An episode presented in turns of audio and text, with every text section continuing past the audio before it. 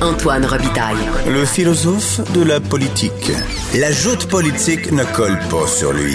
Il réussit toujours à connaître la vérité. Vous écoutez là-haut sur la colline. Bonjour Antoine. Il est là, notre compteur, à l'autre bout du fil et accessoirement directeur de la recherche à QMI. Commençons par une bonne nouvelle, Jean-François. Euh, le fardeau fiscal des Québécois descend ou diminue? Oui, ben donc très légèrement, Antoine. Maintenant, on parle sur une, perspective longue, là, donc on, disons les 20 dernières années. Et euh, c'est une étude, évidemment, de la, de la chaire de recherche en fiscalité de l'Université de, Sherbrooke, de, de M. Godbout, qui, qui, qui, est bien, qui est bien connu dans qui est bien connu des, de nos auditeurs, euh, qui, qui, nous démontre que euh, même si des fois on, peut avoir l'impression qu'on est euh, qu'on est très imposé au Québec, ce qui est le cas en passant, euh, L'étude le démontre, c'est pas une nouveauté ça non plus, c'est-à-dire que si on prend l'impôt des, des, particuliers au Québec, on est parmi les plus imposés en Amérique du Nord et même au monde.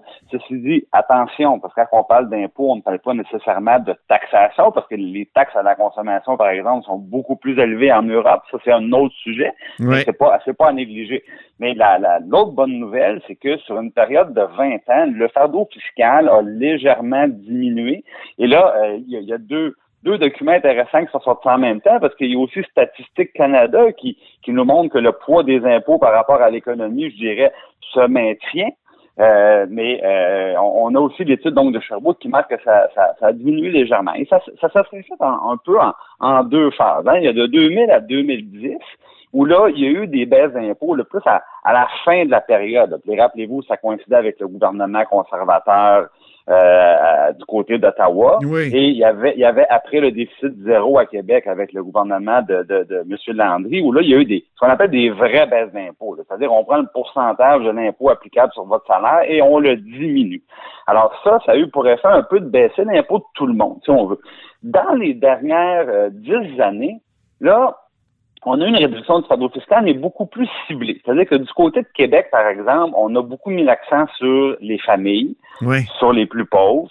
Euh, pensons euh, plus récemment, par exemple, aux, frais de garderie qui ont été abolis. Donc, évidemment, pour en profiter, il faut, avoir des, faut avoir des enfants.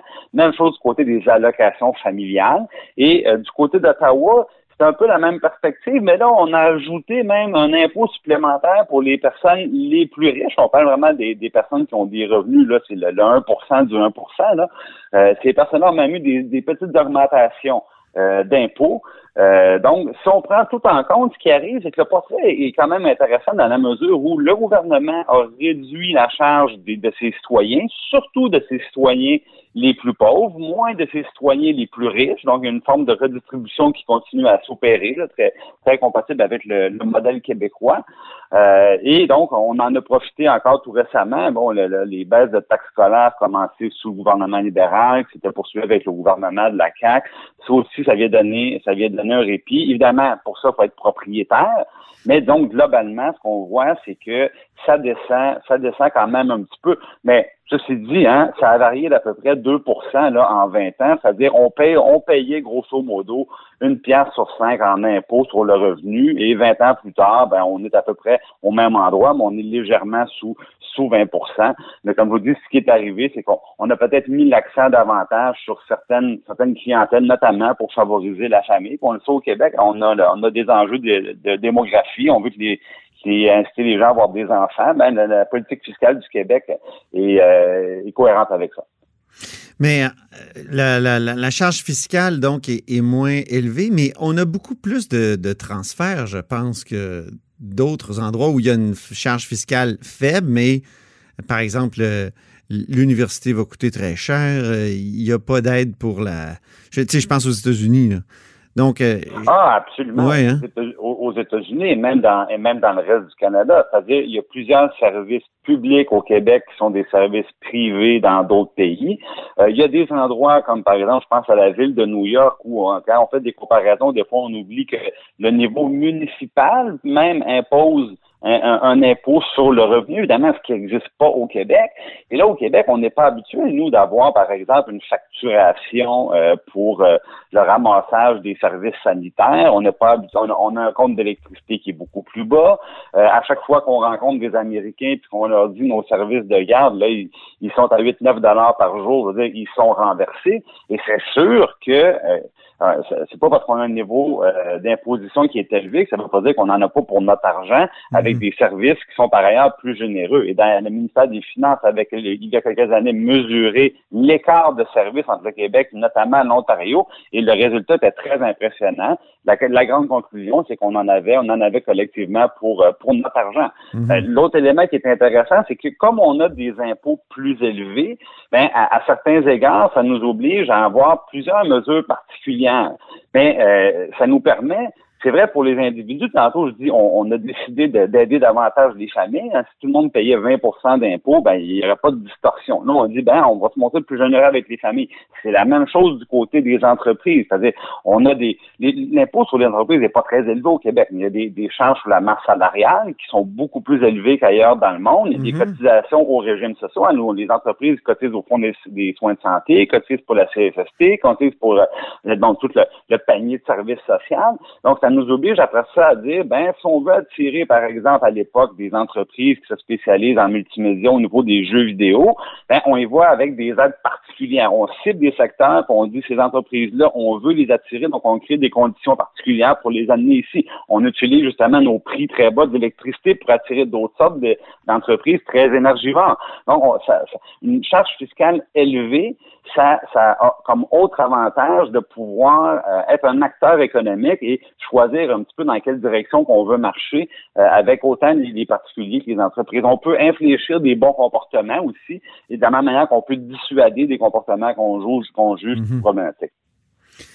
Est-ce que euh, ça veut dire que ça serait une bonne idée, un impôt de pandémie? Pour euh, qui vient de, Québec solidaire, cette idée d'un impôt de pandémie. Donc, il y a des entreprises qui ont fait des sous, allons chercher l'argent là où il est. C'est un peu ça qu'on dit à, Québec solidaire. Pour pas que ça soit les pauvres là, et, les gens, euh, comment dire, qui, qui, sont dans le, dans le ben, moyen, qui sont dans le besoin, qui payent pour la crise. Mm-hmm. Ben, c'est-à-dire que euh, augmenter les impôts, hein, c'est pas une pas une fin en soi. Euh, augmenter les impôts, ça contribue pas à la croissance de l'économie. Augmenter les impôts, ça crée pas d'emplois, au contraire. Euh, donc, augmenter les impôts, c'est un remède. Mais d'abord, avant d'appliquer un remède, encore faut-il savoir de quoi on souffre et à quel point on a ou on n'a pas des symptômes.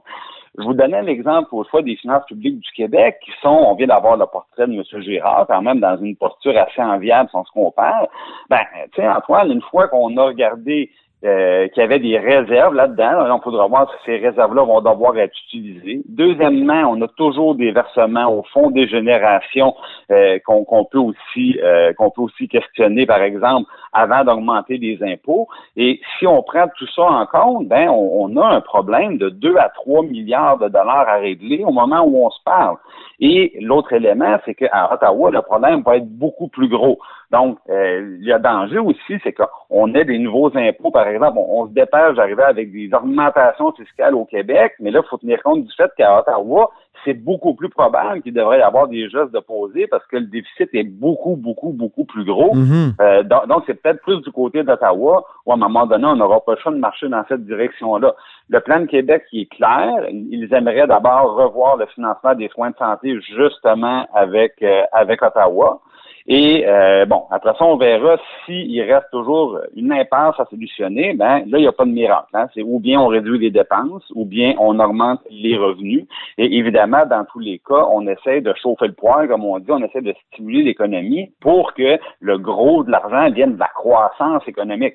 Mais c'est là qu'il faut faire attention parce que hausse d'impôts euh, n'égale pas croissance économique. Au contraire, euh, les hausses d'impôts, c'est de l'argent qu'on vient ponctionner dans l'économie et euh, normalement, ça, ça aide moins de ce côté-là. Mais maintenant, sur les solutions, il y a un paquet de choses qui ont été euh, qui ont été amenées. Je regardais, par exemple, notre, notre collègue Jean-Denis Garon ce matin qui disait, ben, au Québec, on n'a pas d'impôt sur les héritages. Euh, c'est vrai, ça existe ailleurs, par exemple, comme en Europe. Et le, débat que ça soulève, je pense que sans, donner de réponse, je pense que ça, ça le mérite d'être un questionnement euh, qui est intéressant, c'est-à-dire si on a une dette publique qui explose, encore une fois peut-être plus celle du fédéral que du Québec, ça va être porté sur les épaules des plus jeunes, nécessairement. Alors lui, ce qu'il dit, c'est que est-ce que euh, ça serait une question euh, intéressante de se demander si on pouvait pas faire porter une, partie de ce fardeau-là sur la génération actuelle et même la génération vieillissante qui a de l'argent d'accumuler, hein? parce que on, souvent, bon, on a des, il y a certaines familles ont des richesses familiales, on, on a de l'immobilier aussi qu'on sait d'une génération à l'autre. Donc, la question qui se pose, c'est au moment au moment d'exercer une succession, au moment de verser un, héritage, est-ce qu'il devrait y avoir, par exemple, une ponction pour faire en sorte qu'on taxe un peu le passé et pas seulement l'avenir? Euh, c'est le genre de réflexion, euh, de, de questions qui mérite certainement d'être posées. Très bien, mais merci beaucoup de les avoir posés, euh, Jean-François Gibault, avec nous à la haut sur la colline. C'est toujours agréable que tu sois des nôtres. À très bientôt. Ça fait plaisir. Merci Antoine. Salut. Et c'est tout pour nous à la haut sur la colline en ce lundi. Merci d'avoir été des nôtres. Euh, et surtout, n'hésitez pas à diffuser vos segments préférés sur vos réseaux.